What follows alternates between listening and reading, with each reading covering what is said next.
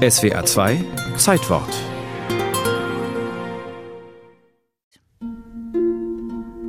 Über allen Gipfeln ist Ruhe.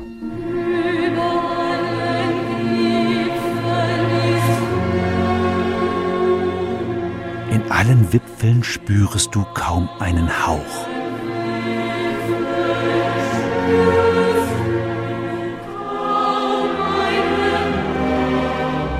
Vielleicht das berühmteste Gedicht des ganz sicher berühmtesten deutschen Dichters.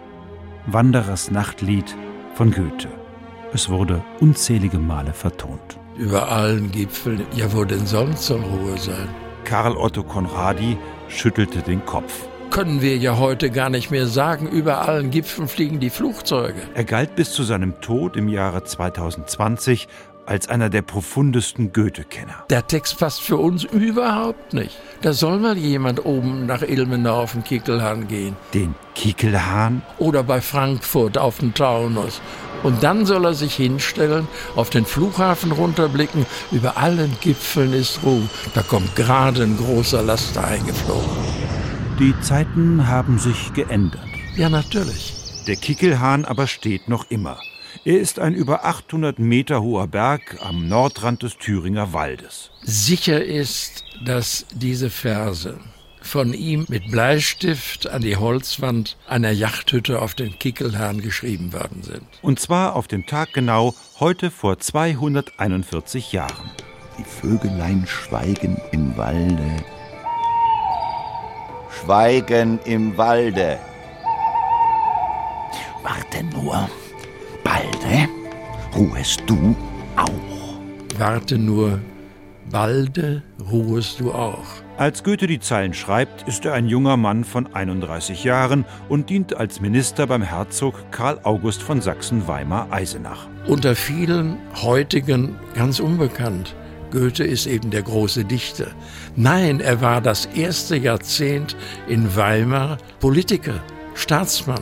Elf Jahre lang bringt er keines seiner großen Werke zu Ende. Die anderen Arbeiten waren wichtiger. Wir sind in Ilmenau seit drei Wochen.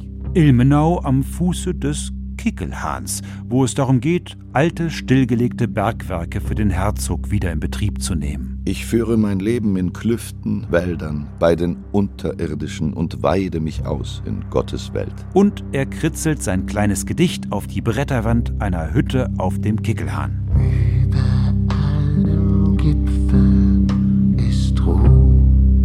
So vergeht die Zeit.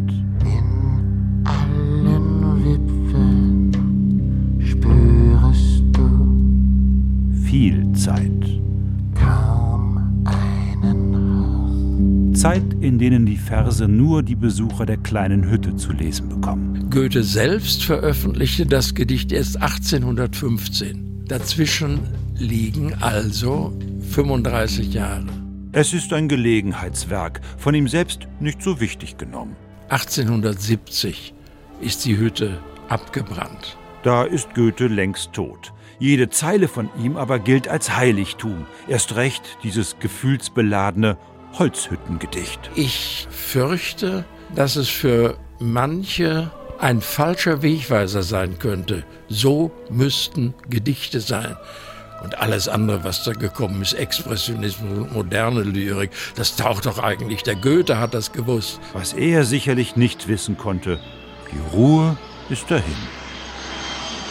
Und gegen den Lärm über uns kommen die wenigen Vögel im Walde nur selten noch an.